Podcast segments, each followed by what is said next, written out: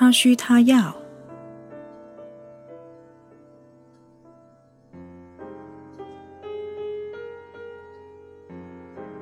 十三，如何让婚姻走出外遇的危机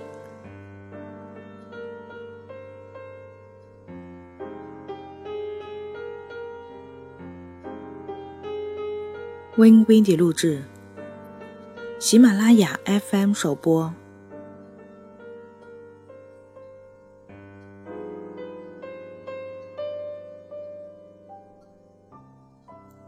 三角关系会一直持续下去吗？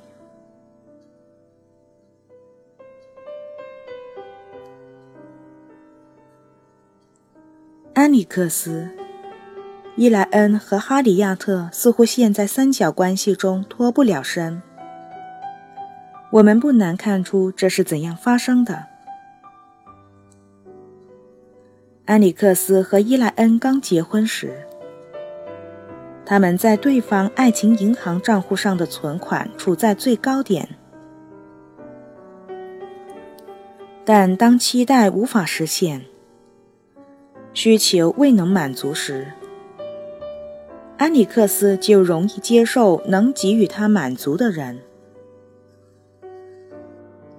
从那次一块吃午饭开始，哈里亚特在安里克斯爱情银行的存款就急速上涨。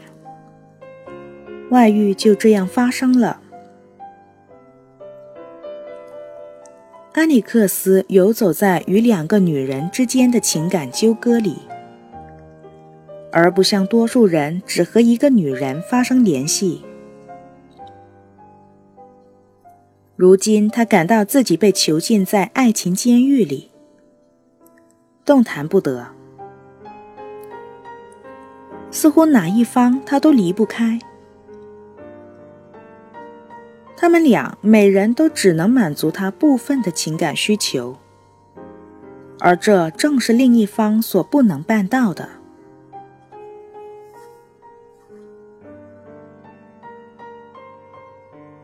所以，这三者的关系将朝何发展呢？在我早年做咨询顾问时，我可能会被安尼克斯蒙骗，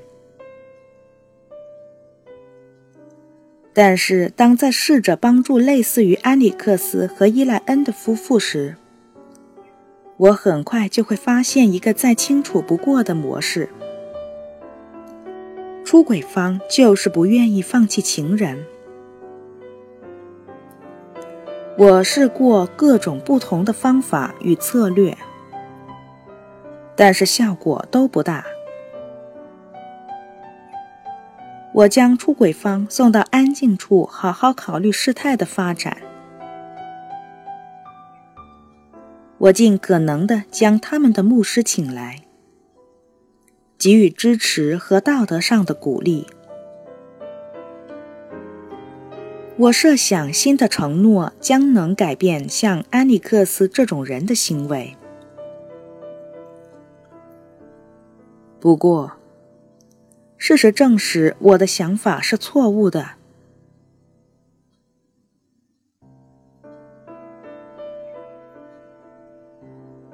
最后，我想到了人们戒酒时使用的方法——完全禁欲法。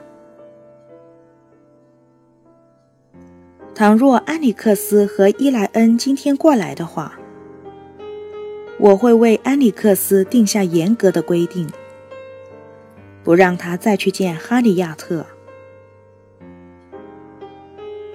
为确保他做到这一点。我会坚持让安里克斯向伊莱恩提供他二十四小时的行踪。如果安里克斯还要大呼小叫、阴险或不公平的话，我只对他说：“我知道这听起来有些幼稚和不公平，但是目前我们面临一个很严重的问题。”你说过不再去见哈里亚特，很好。如果你说话算话，那么给伊莱恩一份时间安排表，使他在任何时间都能找到你，心里感到踏实。这应该不成问题吧？还有，你应该定时给他打电话，让他时时了解你的行踪。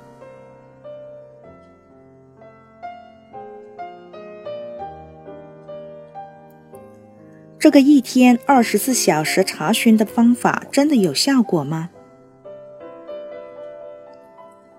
我向你保证。这比只是一味在言语上信任他要有效的多。我得承认，安排这种查询跟踪的方式，对于像安尼克斯这样的人，有一个真正的缺点：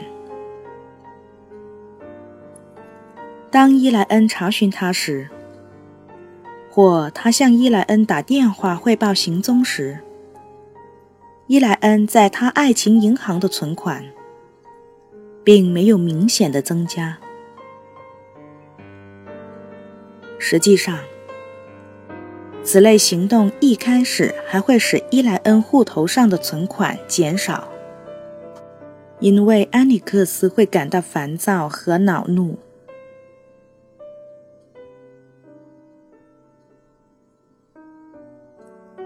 很显然。我们得做些努力，以免让安里克斯觉得自己仿佛是个被假释的官员。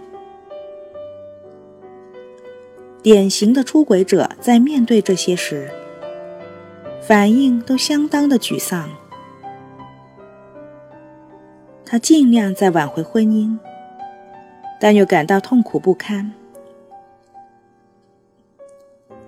现在让他挥剑斩情丝。和他深爱的、真正能满足他某些重要情感需求的恋人分手，并且还要时刻向妻子报告行踪，他感到自己被套牢了。